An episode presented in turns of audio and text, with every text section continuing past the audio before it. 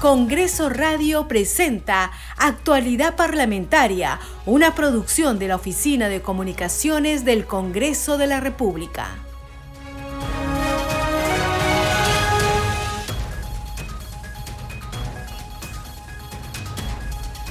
Muy buenos días, bienvenidos a su programa Actualidad Parlamentaria. Les saluda Carlos Alvarado y estos son los titulares de hoy 25 de noviembre del 2022. La mesa directiva del Congreso de la República decidió por mayoría rechazar de plano la cuestión de confianza solicitada por el Poder Ejecutivo. Así lo dio a conocer el presidente del Parlamento, José Williams, precisando que la iniciativa del gobierno interfiere directamente con las competencias exclusivas y excluyentes del Congreso de la República. William Zapata afirmó que la cuestión de confianza planteada no se refiere a una política general de gobierno, por lo que vulnera las competencias del Congreso y amenaza el principio de separación de poderes. En el marco del Día Internacional de la Eliminación de la Violencia contra la Mujer, que se conmemora hoy viernes 25 de noviembre, el Congreso de la República lanza la campaña La ley te protege, actuemos juntos para que se cumpla.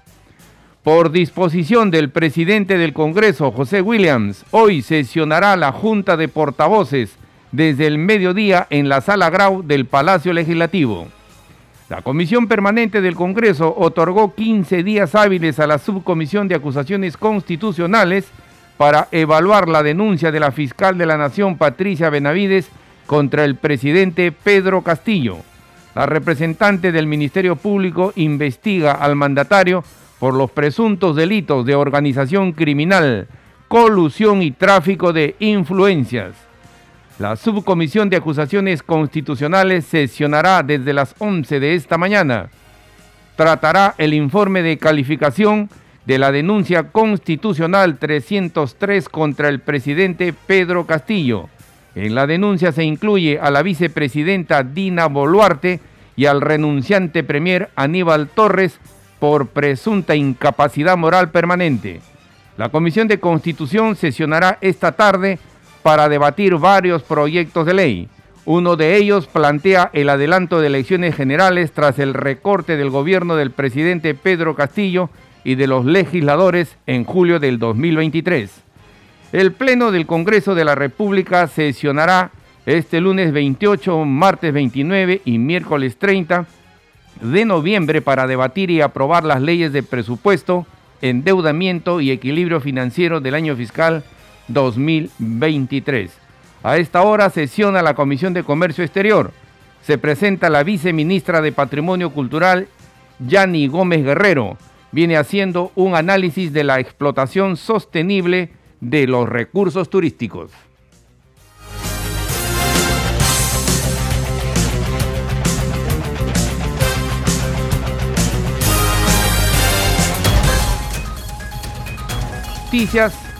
En Congreso Radio. La mesa directiva del Parlamento Nacional acordó por mayoría rechazar de plano la cuestión de confianza planteada por el premier Aníbal Torres. Así lo dio a conocer el presidente del Congreso de la República, José William Zapata, precisando que se trata de materias prohibidas por presentar dichos o por presentar dicho instrumento político. Escuchemos. Congresistas, la ley 31399 se refiere a dos competencias exclusivas y excluyentes del Congreso, como son, uno, la aprobación en primera votación de una reforma constitucional, dos, la disposición para que el presidente de la República convoque a referéndum para la aprobación de reformas constitucionales.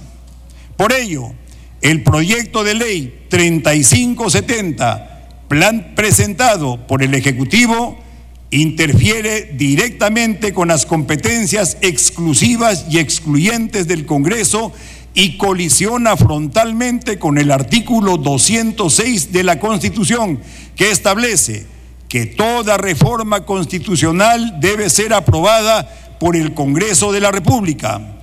Asimismo, la cuestión de confianza no se refiere a una política general de gobierno. Además, señores congresistas, los fundamentos de la cuestión de confianza son los mismos que señaló el Poder Ejecutivo para su demanda de inconstitucionalidad sobre la ley 31399, que está pendiente de sentencia final y decisiva, por lo que no resulta acorde con nuestro sistema de control constitucional que el Poder Ejecutivo busque derogar una ley que está bajo control de la constitucionalidad. Así, estimados congresistas, teniendo en cuenta que el planteamiento de una pretendida cuestión de confianza constituye una vulneración de las competencias exclusivas y excluyentes del Congreso de la República, así como una grave amenaza contra el principio de separación y equilibrio de poderes, abro paréntesis, cláusula de intangibilidad de la Constitución, cierro paréntesis, y un condicionamiento para la decisión del Congreso, corresponde a la mesa directiva proceder conforme lo estipula el artículo 86 del reglamento.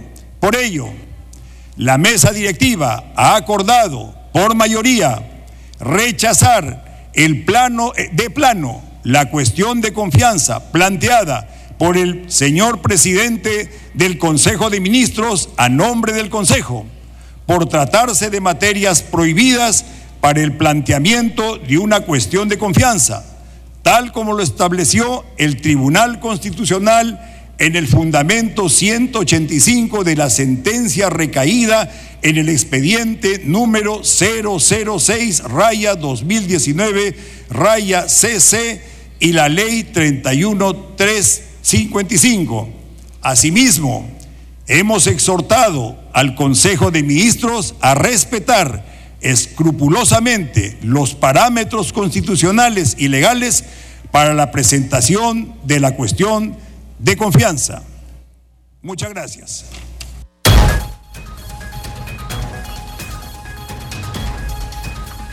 Seguimos desarrollando noticias en actualidad parlamentaria.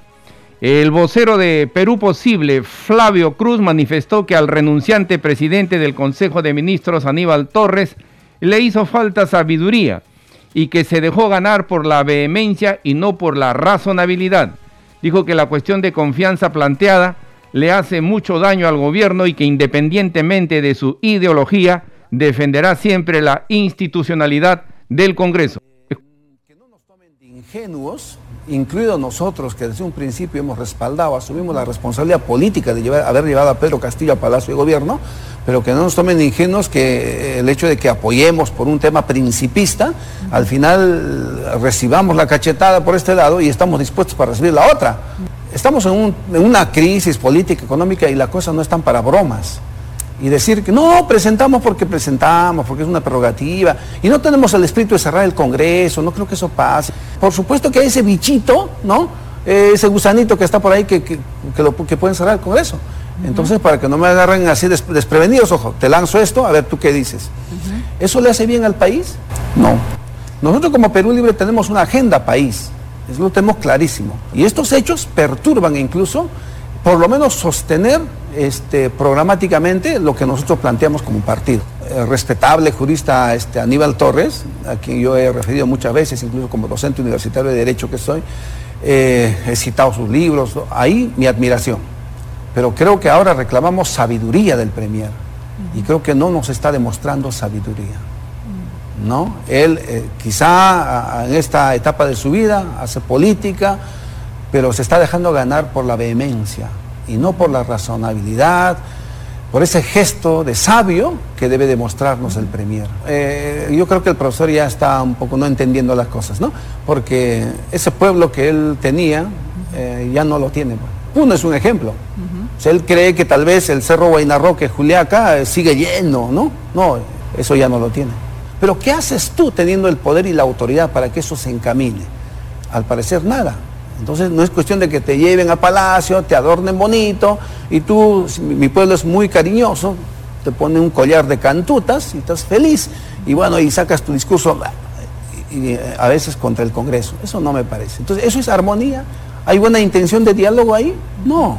Entonces, pues repito, que no nos tomen ingenuos, que la cuestión de confianza es un gesto nada más, ¿no? Y ojo, el país no está para bromas y el Congreso, los que somos del Congreso, defendemos la institucionalidad del Congreso, independientemente de nuestras posturas ideológicas, programáticas, críticas o autocríticas. Alguna vez nos han planteado si, si por qué no firmamos la moción de vacancia y le respondíamos con alguna ironía, por supuesto, que bueno, cuando nosotros hagamos la moción de vacancia la vamos a firmar. Las mociones de vacancia no es patrimonio de la derecha. ¿Por qué nosotros no podríamos? Como el pueblo dice, a nosotros nos dicen, nosotros te ponemos, nosotros te sacamos.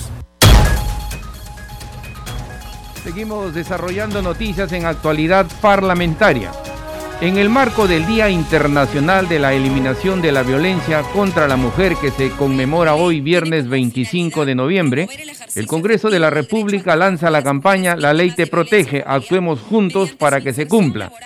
La campaña tiene como finalidad concientizar acerca de la necesidad de actuar juntos contra la violencia a la mujer y sobre el rol del Parlamento en aprobar leyes que buscan salvaguardar la integridad emocional y física de las mujeres e integrantes del grupo familiar. Tenemos cifras alarmantes. 101.752 casos de violencia contra la mujer e integrantes del grupo familiar fueron atendidos en los centros de emergencia mujer a nivel nacional entre enero y septiembre del 2022. Son aproximadamente 357 agresiones por día o 16 agresiones por hora. 88 feminicidios solo entre enero y septiembre de este año.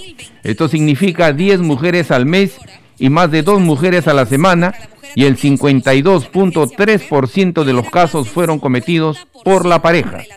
Es importante mencionar que muchas veces la violencia va escalando y empieza con insultos, humillaciones y también por un tema que la ley ha denominado violencia económica y patrimonial. Las mujeres tienen poco conocimiento de este delito que desde el 2015 se ha incorporado a la ley 3364. La violencia económica y patrimonial está referida a la propiedad de bienes, derechos patrimoniales, apropiación de documentos personales, instrumentos de trabajo, evasión de pagos de alimento y la limitación o control de sus ingresos económicos. Según la encuesta demográfica y de salud familiar del INEI e en el 2021, las mujeres víctimas de violencia física que no buscaron ayuda indicaron que no era necesaria, 42,9%. Tienen algún tipo de miedo, 17,2%. Tienen vergüenza, 16,8%. O no sabe a dónde ir, no conoce servicios, 11%. Desde nuestra institución queremos darle las herramientas a las mujeres y a los ciudadanos para que reclamen la atención que la ley les provee. Por ejemplo, tenemos recientes modificaciones y leyes recientemente aprobadas que las mujeres deben conocer. La ley 31613 promueve el acceso a la vivienda para las mujeres víctimas de violencia e incorpora a otras instituciones públicas para asignar bienes inmuebles a los hogares de refugio temporal. La ley 31621 promueve servicios de protección temporal para víctimas de violencia familiar y sexual con la finalidad de prevenir y reducir el feminicidio y los índices de violencia. Ley 3819. El feminicidio está tipificado como homicidio calificado, entre otras normas. Y en el marco precisamente del Día Internacional para Eliminar la Violencia contra la Mujer, el Pleno del Congreso de la República aprobó en la víspera por unanimidad un proyecto de ley que busca promover la contratación laboral de mujeres víctimas de violencia familiar en el sector privado.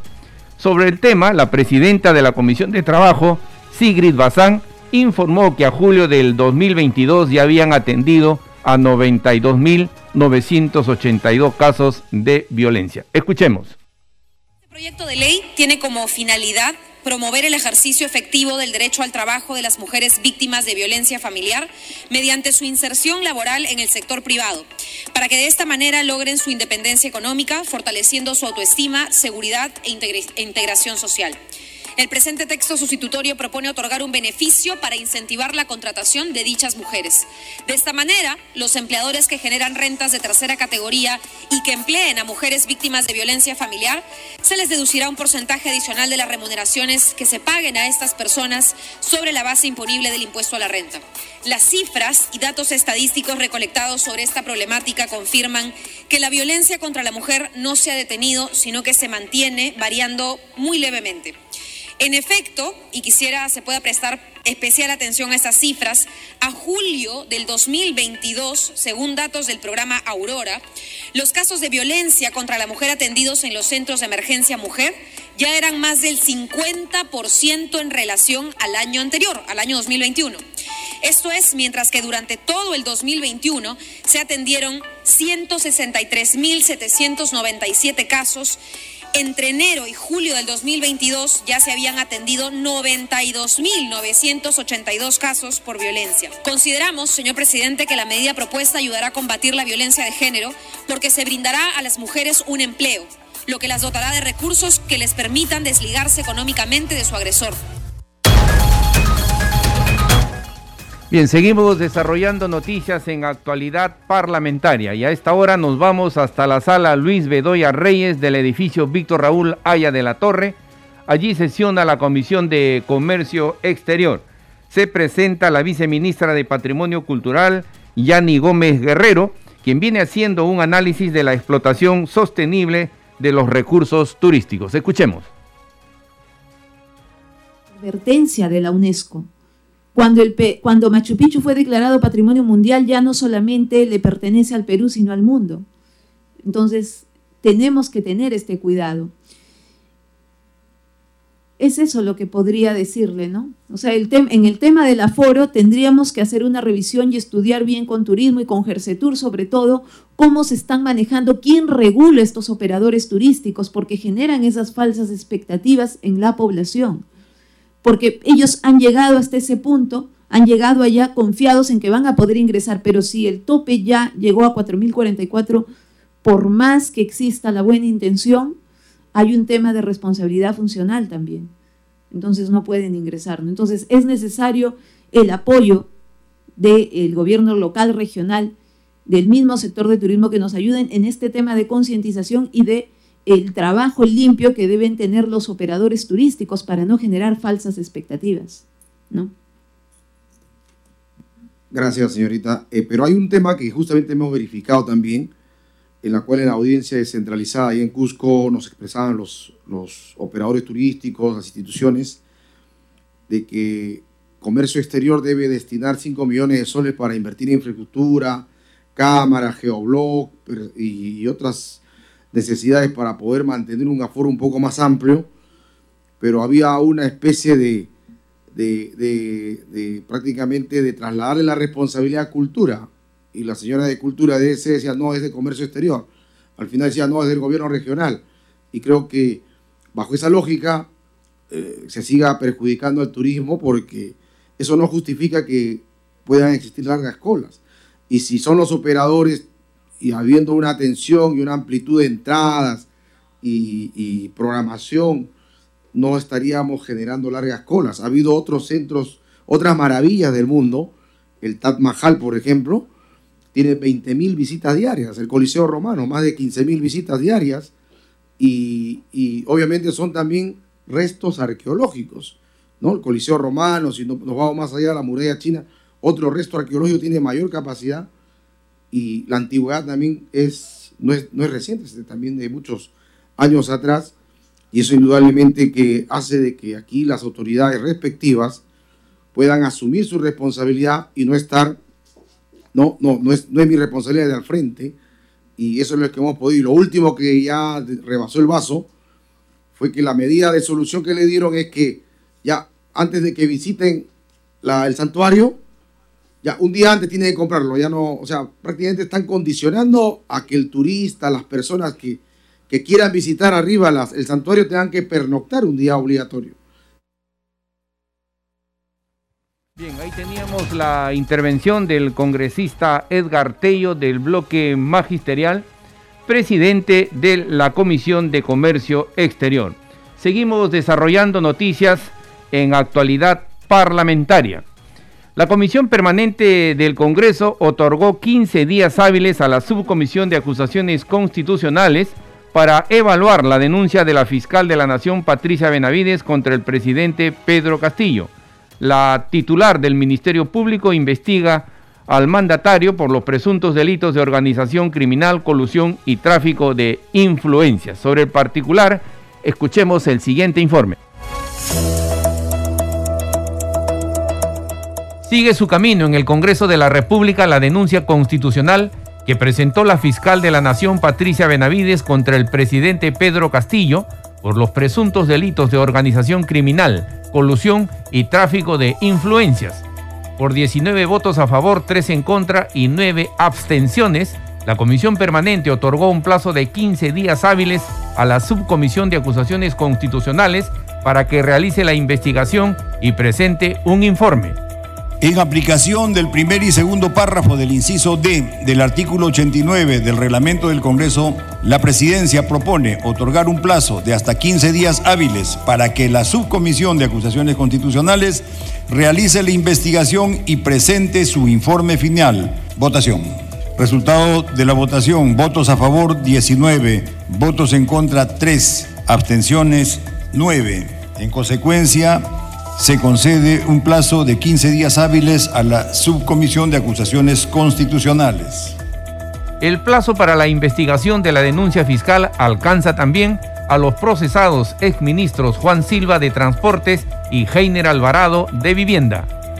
La Subcomisión de Acusaciones Constitucionales de Grala, primero, admitir a trámite la denuncia constitucional 307 formulada por la fiscal de la Nación, señora Liz Patricia Benavides Vargas, contra el presidente de la República, señor José Pedro Castillo Terrones, como presunto autor de los delitos contra la tranquilidad pública en la modalidad de organización criminal agravada por su condición de líder. Segundo, admitir a trámite la denuncia constitucional 307 contra el exministro de Transportes y Comunicaciones, señor Juan Francisco Silva Villegas, como presunto autor de los delitos contra la tranquilidad pública, delito contra la administración pública, colusión. Tercero, admitir a trámite de la denuncia constitucional 307 contra el exministro de Vivienda, señor Heiner Alvarado López, por ser presunto autor del delito contra la tranquilidad pública, informe presentado el 18 de noviembre de 2022.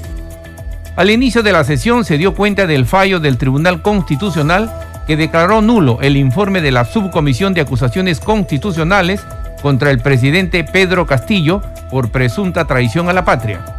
El titular del Parlamento, José Williams, dispuso que el expediente de este caso regrese a dicha instancia congresal.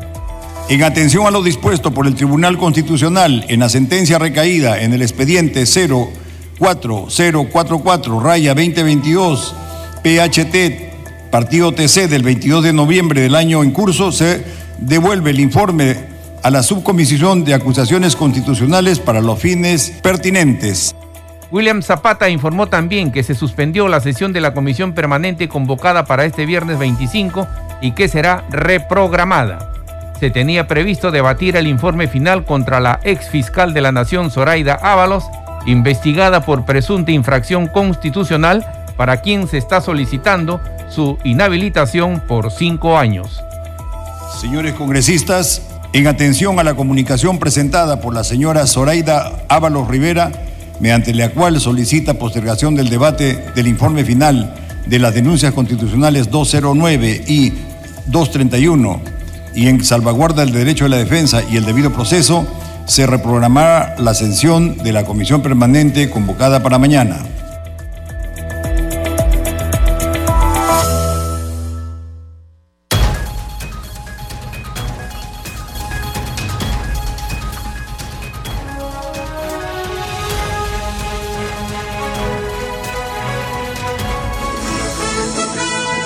Este programa se escucha en las regiones del país gracias a las siguientes emisoras. Radio Inca Tropical de Abancaya Purímac, Cinética Radio de Ayacucho, Radio TV Shalom Plus de Tingo María, Radio Las Vegas de Mollendo Arequipa, Radio Star de Mollendo Arequipa, Radio Madre de Dios de Puerto Maldonado, Radio Amazónica de Satipo en Junín, Radio TV Perú de Juliaca Puno, Radio Amistad de Lambayeque, Radio El Pueblo de Ayacucho, Radio Satel Perú de Lampa en Puno, Radio La Voz del Valle de Aplao en Arequipa, Radio Líder de La Unión en Piura, Radio Victoria de Ocros de Huamanga, Ayacucho. Estos son los titulares de cierre.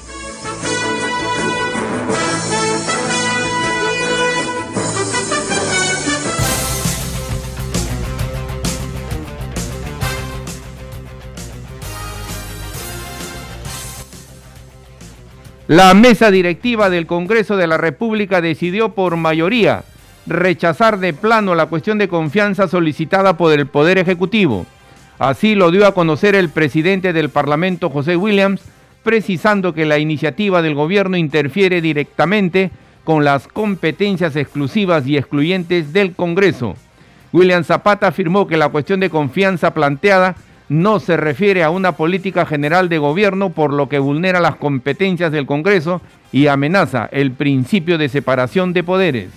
En el marco del Día Internacional de la Eliminación de la Violencia contra la Mujer, que se conmemora hoy viernes 25 de noviembre, el Congreso de la República lanza la campaña La ley te protege, actuemos juntos para que se cumpla por disposición del presidente del Congreso, José Williams, hoy sesionará la Junta de Portavoces desde el mediodía en la sala Grau del Palacio Legislativo. La Comisión Permanente del Congreso otorgó 15 días hábiles a la Subcomisión de Acusaciones Constitucionales para evaluar la denuncia de la fiscal de la Nación, Patricia Benavides, contra el presidente Pedro Castillo. La representante del Ministerio Público investiga al mandatario por los presuntos delitos de organización criminal, colusión y tráfico de influencias. La subcomisión de acusaciones constitucionales sesionará desde, desde las 11 de esta mañana para tratar el informe de calificación de la denuncia constitucional 303 contra el presidente Pedro Castillo. En la denuncia se incluye a la vicepresidenta Dina Boluarte, y al renunciante Premier Aníbal Torres por presunta incapacidad moral permanente. La Comisión de Constitución sesionará esta tarde para debatir varios, varios proyectos de ley. Uno de ellos plantea el adelanto de elecciones generales tras el recorte del gobierno del presidente Pedro Castillo y de los legisladores en julio del 2023. El Pleno del Congreso sesionará este lunes 28, martes 29 y miércoles 30 de noviembre para debatir y aprobar las leyes de presupuesto, endeudamiento y equilibrio financiero para el año fiscal 2023. Hasta aquí las noticias en actualidad parlamentaria. En los controles nos acompañó Franco Roldán. Buenos días. Congreso Radio presentó Actualidad Parlamentaria, una producción de la Oficina de Comunicaciones del Congreso de la República.